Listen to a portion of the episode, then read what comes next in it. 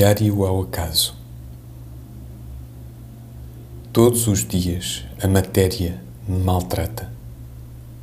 A minha sensibilidade é uma chama ao vento. Passo por uma rua e estou vendo na face dos transeuntes não a expressão que eles realmente têm, mas a expressão que teriam para comigo se soubessem a minha vida e como eu sou se eu trouxesse transparente nos meus gestos e no meu rosto a ridícula e tímida anormalidade da minha alma. Em olhos que não me olham, suspeito troças que acho naturais, dirigidas contra a exceção deselegante que sou entre um mundo de gente que age e goza. E no fundo suposto de fisionomias que passam, gargalha da acanhada gesticulação da minha vida, uma consciência dela que sobreponho e interponho de balde, depois de pensar isto, procuro convencer-me de que de mim e só de mim a ideia da troça e do opróbrio leve parte e esguicha. Não posso já chamar a minha imagem do ver-me ridículo, uma vez objetivado nos outros. Sinto-me de repente abafar e hesitar numa estufa de mofas e inimizades. Todos me apontam a dedo do fundo das suas almas. Lapidam-me de alegres, alegres e desdenhosas troças todos que passam por mim. Caminho entre fantasmas inimigos que a minha imaginação doente imaginou e localizou em pessoas reais. Tudo me esbofeteia e me escarnece.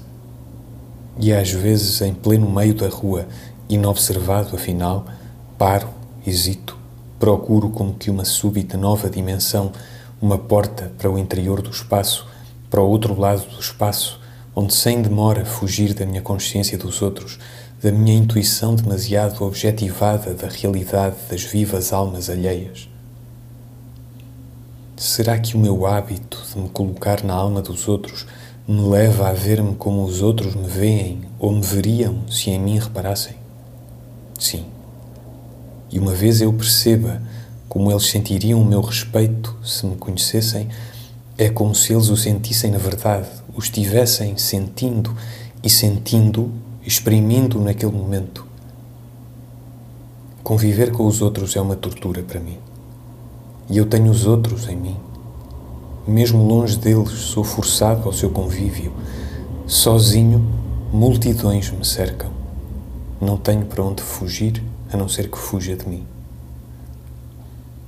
Oh, grandes montes ao crepúsculo, ruas quase estreitas ao luar, ter a vossa inconsciência de a vossa espiritualidade de matéria apenas, sem interior, sem sensibilidade, sem onde pôr sentimentos, nem pensamentos, nem desassossegos de espírito.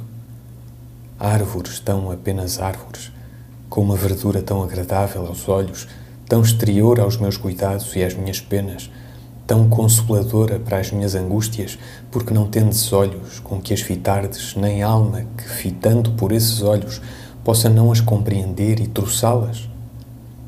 Pedras do caminho, troncos decepados, mera terra anônima do chão de toda a parte, minha irmã, porque a vossa insensibilidade à minha alma é um carinho e um repouso.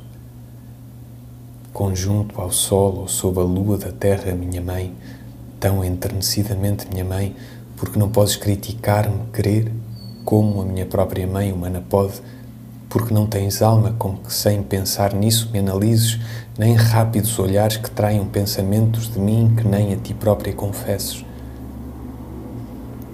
Mar enorme, meu ruidoso companheiro da infância, que me repousas e me embalas, porque a tua voz não é humana e não pode um dia citar em voz baixa a ouvidos humanos as minhas fraquezas e as minhas imperfeições. Céu vasto, céu azul, céu próximo do mistério dos anjos, coevo, tu não me olhas com olhos verdes, tu se pões o sol a teu peito não fazes para me atrair, nem se te de estrelas o bar te fazes para me desdenhar. Paz imensa da natureza materna pela sua ignorância de mim, sossego afastado dos astros e dos sistemas, tão irmão no teu nada poder saber a meu respeito. Eu queria orar à vossa imensidade e à vossa calma, como mostra de gratidão por vos ter e poder amar sem suspeitas nem dúvidas.